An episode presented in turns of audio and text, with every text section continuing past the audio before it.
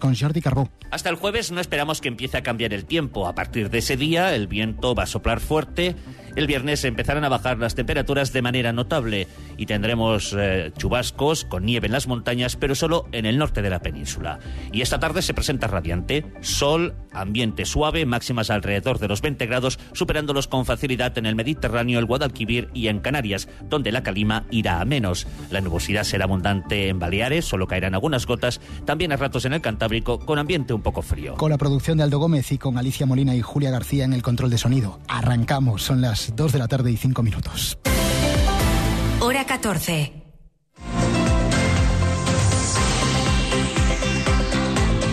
Lo que pasa.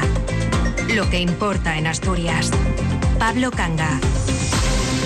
Buenas tardes. Contra todo pronóstico, bueno, casi todo, Alfonso Rueda logró ayer la quinta mayoría absoluta consecutiva para el Partido Popular en Galicia, consolidando la condición de Asturias, en la parte que a nosotros nos interesa, como una isla socialista rodeada de comunidades gobernadas por el PP. Un resultado que para algunos analistas podría ser el que marque el rumbo de las próximas citas electorales en este país. Es lo que vaticinan unos y lo que desean otros, como el Partido Popular Asturiano, que ve en el efecto Rueda, que por lo visto sí lo había, el estímulo para convertir a Álvaro Queipo en una alternativa de garantías aquí en el Principado. Keipo, desde luego, ha recibido el resultado de las elecciones gallegas como una auténtica inyección de moral a la gallega. Una gran alegría porque además eh, Asturias, con esto que ha ocurrido ayer, garantiza tener un aliado leal y fiable en los intereses que compartimos con Galicia. Y por tanto, una gran alegría y además por Alfonso, porque es un gran paisano, de una enorme sensatez, tranquilidad, serenidad representa el centrismo, el galleguismo entregado con su tierra y yo creo que todos esos valores son lo que desde el Partido Popular de Asturias tenemos que tomar como referente para seguir caminando aquí en Asturias y conseguir que en tres años se produzca el cambio de gobierno por higiene democrática que traiga a Asturias un gobierno de otro color, después de muchos años de un gobierno de Partido Socialista que ha cambiado caras, pero que no ha cambiado políticas. No deja de tener su gracia que Álvaro Caipo entienda que la alternancia en Asturias es una cuestión de higiene democrática, que lo es, y también que entienda como motivo de alegría el quinto mandato consecutivo del Partido Popular en Galicia. Primos hermanos, pero cada cual con su coyuntura. Por cierto, significativo el silencio de la Federación Socialista Asturiana, que con las urnas ya frías ha jugado al pasapalabra en el turno de las valoraciones sobre el batacazo de sus compañeros gallegos que con Besteiro al frente han obtenido el peor resultado de la historia. Por lo demás, los trabajadores de las estaciones asturianas de las ITV retoman hoy la huelga y tras el fracaso de la última ronda de negociaciones vuelven a secundar paros de cinco horas por turno. Así las cosas, los conductores asturianos siguen en el papel nada cómodo de rehenes en este conflicto. Las listas de espera crecen y crecen día a día y sin ninguna solución en el horizonte. De hecho, el gobierno no tiene ningún plan alternativo de momento o no quiere revelarlo mientras suben el tono los partidarios de acabar con el monopolio público en este asunto para dar paso a la iniciativa privada en el servicio de la inspección técnica de vehículos. Enseguida nos ponemos al día con la última hora sobre el conflicto de las inspecciones técnicas de vehículos. Y es que tras la ruptura de la negociación en ese conflicto de las ITV, el Principado dice ahora que está estudiando las medidas a adoptar dentro del respeto al derecho a la huelga de los trabajadores. Lo ha dicho en concreto la consejera de Industria y Transición Ecológica, Nieves Roqueñi, que ha apuntado de momento a una revisión de los servicios mínimos como una de las posibilidades. El rechazo de la Asamblea de los Trabajadores de ITBASA a esa propuesta de primar la productividad con algo más de 1.400 euros por trabajador y año ha supuesto la entrada del conflicto en un una nueva situación en la que no hay un plan B, al menos que conozcamos, para evitar que se sigan disparando las esperas de los conductores, que estamos obligados a esperar meses por la revisión obligatoria. Nieves Roqueñi sostiene que el complemento que solicitaban los trabajadores es ilegal. Pues ahora se abre un escenario nuevo porque la, la negociación está, está rota y, bueno, pues eh, vamos, a, vamos a analizar y vamos a, revisar también los servicios mínimos y, y vamos a ver cómo, cómo, abordamos una situación que está siendo tremendamente perjudicial para los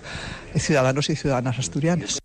Roqueñi ha dicho que tras la ruptura de la semana pasada estamos ante un escenario nuevo ante el que está estudiando las medidas a tomar, entre las que no se encuentra, al menos a medio plazo, ha dicho, la de dar entrada al sector privado, como se reclama desde la oposición política y una parte del empresariado. La consejera dice que esa opción no resolvería el actual atasco, ya que requiere una larga tramitación. Esta mañana no había ninguna cita disponible en las ITV asturianas antes del 30 de junio. Lo cierto es que estas palabras de la consejera han encendido precisamente a la oposición y en particular al Partido Popular que cree que el Principado está eludiendo su responsabilidad en este conflicto y ya le reclama al Gobierno una solución urgente. El diputado del PP, Rafael Alonso, va a defender esta semana en el Pleno de la Junta General una iniciativa en forma de proposición de ley para pedir la implantación de un modelo mixto en el que convivan la empresa pública Itbasa con el sector privado. Alonso cree que las palabras de la consejera de esta mañana evidencian que el Gobierno ha perdido el norte en este asunto. Otra muestra de su desnorte con este asunto. Ahora dice que la negociación está rota y lo primero que anuncia es una revisión de los servicios mínimos y además que anunciará las soluciones cuando toque.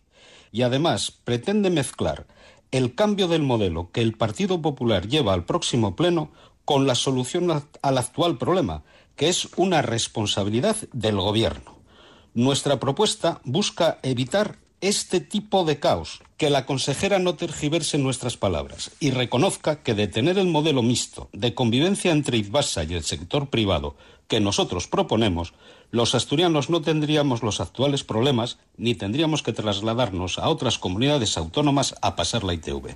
En el capítulo de la conflictividad laboral, que también va de esto, el asunto de ITBASA, hemos de incluir hoy una denuncia de los sindicatos del sector educativo, de uno en concreto, de Suatea, que denuncia que los docentes asturianos son los que menos cobran en España y de ello culpan a otras dos organizaciones sindicales, a la UGT y a AMPE, por avalar la carrera profesional en vez de exigir un complemento que beneficie a todos desde el primer día. Ángel Fabián. Según los datos que aporta Suatea, un profesor asturiano de secundaria que empieza a trabajar cobra 200 euros menos que la media española. En el caso del cuerpo de maestros, cobran 202 euros menos que los profesores de secundaria, 150 menos que la media española y 271 al mes menos que los de la vecina Cantabria. El sindicato asegura que la diferencia negativa estriba en el complemento específico y en el complemento autonómico que aplican las otras comunidades. En Asturias, se ven sustituidos por la carrera profesional que consideran que no soluciona la diferencia y que además no es aplicable en los cinco primeros años de actividad, sujeta a un proceso de evaluación que depende del director del centro y que según Fran Rey del Consejo de Suatea no siempre es objetiva. Si la Administración controla los equipos directivos y el equipo directivo a través del plan de evaluación controla el profesorado, ¿qué es lo que logramos? Tener un profesorado sumiso, un profesorado controlado. Y eso es un riesgo para el sistema de eh, educación pública. Es un atentado contra lo que pueden ser principios fundamentales como la libertad de cátedra, es un atentado contra la pluralidad de la escuela pública y es un atentado contra nuestros derechos como trabajadores, porque nos obliga a arrodillarnos ante el capataz. Culpan de esta situación al gobierno asturiano y a los sindicatos UGT y AMPE que acordaron la carrera profesional. Rey ha cargado contra estos dos sindicatos, a los que acusa de haber profesionalizado el sindicalismo a enfocar su trabajo en el mantenimiento de sus puestos en vez de a defender a los trabajadores, lo que les lleva a defender como logros cosas que, como la carrera profesional, son en realidad lesivos para los docentes a los que deberían defender, según Fran Rey. La consejera de Educación, Lidia Espina, era solo una de las integrantes del gobierno asturiano que estaban llamadas a comparecer esta mañana en la Junta General del Principado para explicar las iniciativas que a ella le competen en el desarrollo de la futura ley de impulso demográfico, una de las grandes apuestas políticas del gobierno de Barbón. A la altura de la ambición de esta ley está el despliegue esta mañana en la Comisión de Presidencia y Reto Demográfico de la Junta General, por la que van a ir desfilando todos los consejeros del Ejecutivo Regional para exponer las acciones que a sus respectivos departamentos les corresponden para desplegar esta norma de carácter transversal, de hecho de la que no escapa prácticamente ninguna acción del Ejecutivo. Solo esta mañana han pasado por esta comisión los titulares, ya decimos, de educación, pero también de transición ecológica, de Hacienda o de salud. Las consejeras de salud y de educación, precisamente, Conchita Saavedra y Lidia Espina, han citado, por ejemplo, dos de las medidas sectoriales de más calado que se inscriben a la vez en la estrategia global contra el despoblamiento, la elaboración del nuevo mapa sanitario o la creación de la red de escuelines para niños de 0 a 3 años, que en ambos casos tienen el punto de mira de forma muy particular en la prestación de ambos servicios, el sanitario y el educativo, en el medio rural. Se potenciarán los servicios y acciones que puedan ser necesarios para dar respuesta a los problemas de salud de la población con el fin de hacer más atractivos los concejos con especiales dificultades demográficas. Y asimismo se fomentarán las políticas que favorezcan la fijación de profesionales en los, en los entornos rurales. En este sentido, Asturias va a pedir que se formen más residentes en la zona rural y en los hospitales comarcales. En nuestra consejería tenemos grabado que Asturias es rural y esta idea la trasladamos a todas nuestras políticas, a nuestro día a día. Esa es la idea con la que hemos planificado nuestra red pública autonómica y gratuita de 0 a 3 años de les escuelines, con equilibrio territorial, dando respuesta fundamental a esos concejos que tienen cesos de niños menores de 3 años y también a los grandes municipios con listas de espera. No han pasado ni dos semanas de las últimas acciones reivindicativas de los sectores del campo asturiano en Oviedo, cuando mañana los tractores van a volver a salir a las carreteras del Principado con ánimo reivindicativo. En un instante, la última hora sobre las protestas de ganaderos y agricultores en Asturias.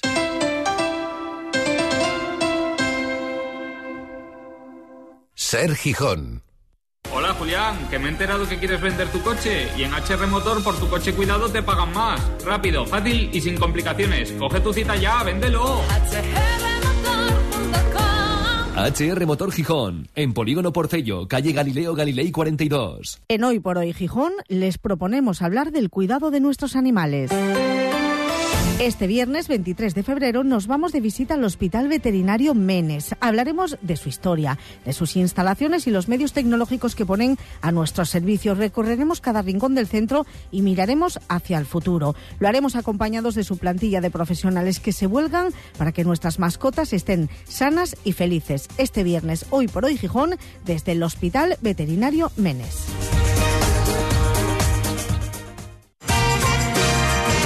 Cadena Ser. 100 años de radio.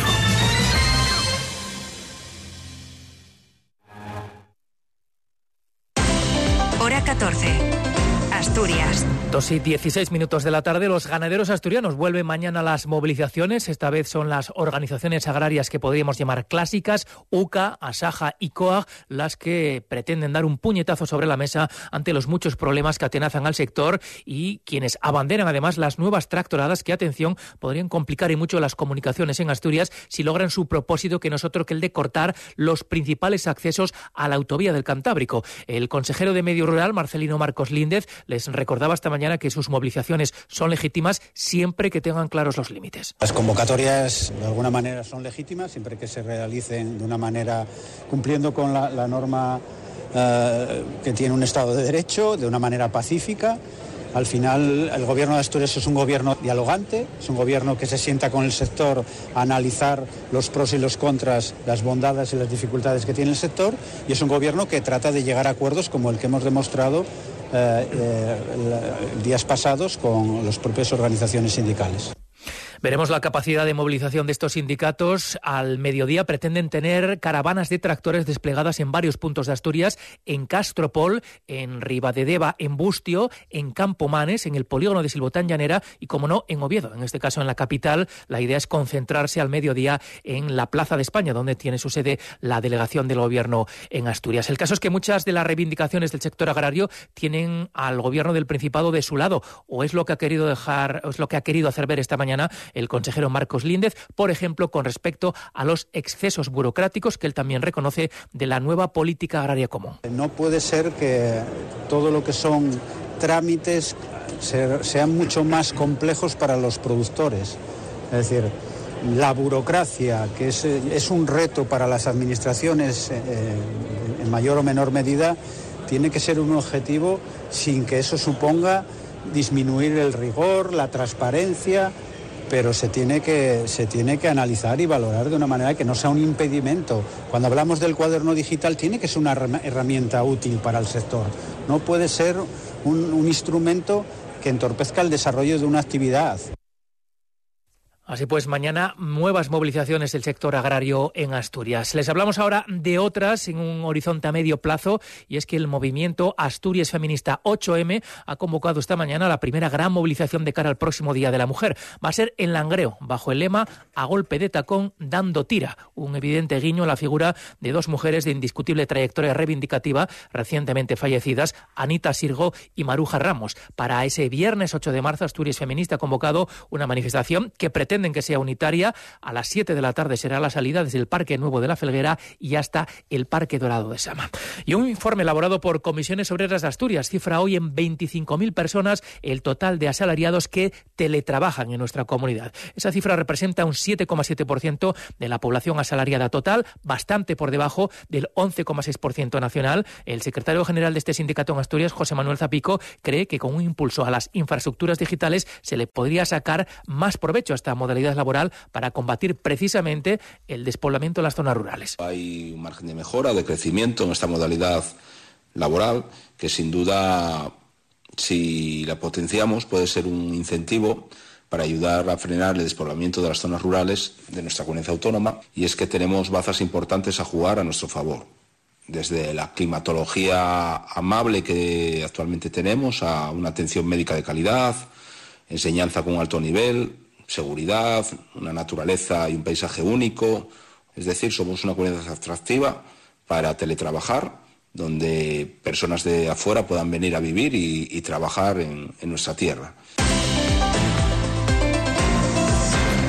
Son ya las 2 y 20, veremos si este es el último o el penúltimo capítulo del culebrón por el traslado de los estudios de la Escuela de Minas de Oviedo a Mieres. El juzgado de lo contencioso administrativo número 2 de Oviedo ha desestimado el recurso que había presentado el Ayuntamiento de Oviedo sobre el traslado de esos estudios de la Escuela de Minas. La sentencia que ha dado a conocer esta misma mañana el Tribunal Superior de Justicia de Asturias desmonta todos los argumentos en los que basaba el Ayuntamiento su recurso para pedir la anulación de las resoluciones que dentro del plan estratégico de la universidad recogían la modificación de los planes de estudio, de lo que resultaba ese traslado de los estudios de ingeniería de minas de Oviedo al campus mierense de Barredo. Alejandra Martínez, buenas tardes. Hola, muy buenas tardes. Pues eh, sí, el principal argumento del ayuntamiento era ese interés legítimo en esa modificación de los planes de estudio que afectaban a minas, porque el expediente iba ligado a la supresión de la antigua Escuela de Minas de Oviedo. Eso es lo que decía la defensa, en este caso, eh, quienes defendían los intereses jurídicos del ayuntamiento Ayuntamiento de Oviedo. Eh, hasta ahora, además decían, era uno de los centros educativos, en la Escuela de Minas de Oviedo, más importantes de la ciudad. Bueno, la sentencia desmonta este argumento por varias razones. La principal porque no queda aprobado, dice, ese interés legítimo. Dice textualmente que era una débil argumentación por parte del Ayuntamiento, ya que se está hablando de modificaciones de los planes de estudio sin que se recoja en dichas resoluciones el traslado físico de los estudios de minas. Por tanto, dice el fallo que porque no hay indefensión alguna, tal y como defendía el Ayuntamiento, y de hecho el juez indica que ese traslado no es competencia ni siquiera de la universidad y que la impugnación, en todo caso del ayuntamiento, debería dirigirse al Principado, al decreto, a un, eh, en concreto a un decreto eh, aprobado por la Consejería de Ciencia y Universidades por el que sí se recoge esa supresión de la Escuela de Ingeniería de Minas en Oviedo. Es una decisión, dice el primer teniente de alcalde en el Ayuntamiento de Oviedo, Mario Arias, insiste, ah, lo ha dicho hace unos momentos en los micrófonos de la SEREN, que es una decisión unilateral y política y aprovecha además Mario Arias para criticar que ahora mismo ese edificio de la Escuela de Minas esté en desuso. Eso es una decisión política eh, de, la universidad, el traslado de, del grado de, vamos, de la Escuela de Minas a, a Mieres y a partir de ahí, pues oye, nosotros defendimos los intereses de Oviedo y lo seguiremos haciendo y bueno, pues veremos a ver qué, qué, cuáles son los planes que tienen para, para el edificio de la antigua Escuela de Minas. Eh, estamos todos a la expectativa, pero vamos, eh, por lo que tengo entendido, plan ninguno. Se desestima, por tanto, ese recurso presentado por el Ayuntamiento de Oviedo para anular y revocar ese traslado de la Escuela de Minas a Mieres. En todo caso, la sentencia también recoge que cabe recurso de apelación en un plazo de 15 días ante el Tribunal Superior de Justicia de Asturias. Más allá de este asunto, al equipo de gobierno de Alfredo Cantelí le ha costado 50 días de 2024, más toda la gestión previa durante el año pasado, alumbrar sus primeros presupuestos de su segundo mandato. 50 días y unos 7 minutos, que es poco más o menos lo que se ha tardado esta mañana en votar en un pleno extraordinario con poca historia, la verdad, el proyecto que ha firmado la concejala de Economía Leticia González. Hoy era la aprobación definitiva del mismo documento que ya se dictaminó favorablemente con carácter inicial hace un mes. Sin debate alguno, tampoco ha habido sorpresas en el sentido de los votos que han reproducido sin cambios la votación inicial. Es decir, a favor, Partido Popular y Partido Socialista, abstenciones de Vox y de Izquierda Unida. Esta última formación, por cierto, a través de su portavoz Gaspar Llamazares, ha denunciado hoy que los recortes aplicados en el área de cultura son tan importantes que podrían podrían derivar en que muchas actividades terminen siendo inviables. Los recortes son mucho mayores, dice Llamazares, de lo que había anunciado inicialmente el concejal del ramo David Álvarez. Hablan de que está en peligro la Noche Blanca, el Festival Parees, Radar, Saco, Kafka, festivales como el Besu o el Link, entre otros, y que todos tienen en común que son las actividades más contemporáneas y dirigidas al segmento más joven de la población. Llamazares ha pedido la comparecencia urgente del concejal de Cultura para que dé explicaciones. Este recorte sesgado se ceba fundamentalmente en lo que podemos llamar la cultura contemporánea, la cultura audiovisual y la oferta cultural a los jóvenes. Es un recorte más allá por un exceso de celo del responsable de cultura, más allá del recorte presupuestario, que el concejal de cultura tiene que explicar. Una zona rural más conectada a Internet. Es lo que han conseguido en Gijón, pero gracias al empuje vecinal que ha permitido el avance del plan de despliegue de fibra óptica en las parroquias del Concejo. Un problema, el de la conectividad, que va a menos, mientras que persisten otras reivindicaciones como el saneamiento o el transporte público. Sergio Díaz. El plan de las parroquias gijonesas para lograr Internet por su cuenta, porque dicen el Principado no movió un dedo, avanza con el cableado de parroquias del sureste como Valdornón o Fano. Sobre siete parroquias que no están todavía cableadas ni al 50%. Valdornón ya tengo, en cuatro semanas ya estará, en un mes que viene ya estará listo, ya sería una menos. Pongo aparte la zona de cruzar autopista porque ahí eso igual es más complicado. ¿eh? El presidente de la Federación Rural, Miguel Llanos, reconoce que la autopista Y se convierte en una barrera para la llegada de la fibra óptica a puntos como Siringos o Andrés de los Tacones por falta de tendido eléctrico en el entorno, lo que demorará, avanza el disponer de una conexión de garantías. Un problema frecuente en estos territorios, como también lo es el acceso al transporte público.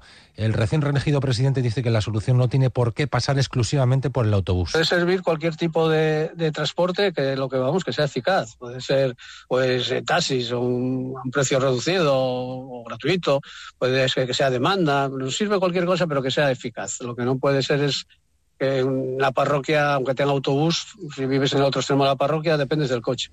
Y espera que las nuevas cámaras de seguridad no sufran más retrasos. Otro ayuntamiento, además del de Oviedo, que ha recibido hoy un, varapado, un varapalo judicial, es el de Mieres en el marco de la guerra de pastos en Puerto Pinos, donde el ganado de los profesionales de Mieres no va a poder pastar, según lo que acaba de dictar el juzgado de lo contencioso administrativo número uno de Oviedo, que ha declarado que toda la actividad que viene desarrollando el Ayuntamiento de Mieres en la provincia de León es ilegal. Es una sentencia que confirmaría que el Ayuntamiento de Mieres no puede seguir fomentando o apoyando a los ganaderos de la raza asturiana de los valles que suelen subir a sus reses a los pastos de la comarca de Bavia. Asegura que esto no es posible ni en terrenos en propiedad ni en los que alquila el Ayuntamiento y que va contra la normativa española de régimen local. Responde esto a una demanda que habían presentado varias eh, entidades locales de los pueblos de Bavia que ahora van a pedir la ejecución de la sentencia para que ya el próximo verano los, eh, eh, los rebaños de los ganaderos mierenses no puedan subir a Puerto Pinos. Les estamos contando también esta mañana el fallecimiento del arquitecto urbanista Ramón Fernández Rañada, el autor de los planes de ordenación que han regido muchos municipios asturianos en los últimos años y el autor del Plan Especial de Suelo No Urbanizable de Costas de Asturias, un documento clave en la conservación del litoral asturiano. Su funeral se va a celebrar mañana a la una de la tarde en la Basílica de San Juan el Real de Oviedo. Deportes, Cali González, buenas tardes. Buenas tardes. La Copa Internacional de Hockey sobre Patines ya viaja de camino a Asturias. El Telecable Hockey Club conseguía ayer en Argentina el único título que les faltaba, el que les acredita como el mejor equipo del mundo, en una final de infarto que se decidió en los penaltis. La entrenadora del equipo gijonés, Natasha Lee, celebraba que siguen haciendo historia. Pues la verdad que estamos eufóricas, ¿no? Acabamos de, de hacer algo súper histórico, podríamos decir, porque si el año pasado fue algo histórico, seguimos conquistando, seguimos conquistando todo lo que se nos propone. Eh, no sé cuánto durará esto, pero, pero la verdad que estamos súper eufóricas. En el fútbol, el Sporting ya prepara la visita a Burgos de este domingo, de momento con cinco bajas seguras. La duda de Mario González, que entrena parcialmente con el equipo, y el regreso de Gaspar Campos tras cumplir sanción al escenario donde triunfó la temporada pasada. El empate del sábado con el Valle del mantiene al Sporting en playoff, es quinto, a tres puntos del ascenso directo. El grupo Legui afronta una semana crucial en la carrera por ser sede del Mundial en 2030. El presidente ejecutivo del Sporting, David Guerra, ha informado esta mañana de la situación al presidente del Partido Popular de Asturias, Álvaro Queipo. Y en esta próxima jornada, antes que el Sporting, jugará al Oviedo este viernes en José Zorrilla, precisamente solamente ante el último rival de los rojiblancos, el Valladolid. El conjunto Carballón es séptimo, está en punto del playoff y a cinco del ascenso directo. Una victoria de los azules les permitirá acabar la jornada en zona de playoff. Carrión recupera a Colombato, mantiene la duda de Paulino y quien tiene opciones de estrenarse en una convocatoria es Alex Millán, que ya lleva días trabajando con normalidad después de siete meses alejado de los terrenos de juego tras su grave lesión de rodilla. Aunque ha sido con carácter débil, ha llovido durante buena parte de la madrugada, todavía está a primera hora de la mañana, pero esas precipitaciones han cesado ya y de hecho si se cumple el pronóstico ahora deberíamos disfrutar de unas horas de sol en estas horas centrales del día. Las temperaturas sin variaciones, sigue la tónica de temperaturas altas para febrero, ahora mismo la máxima en Mieres, 17 grados y medio.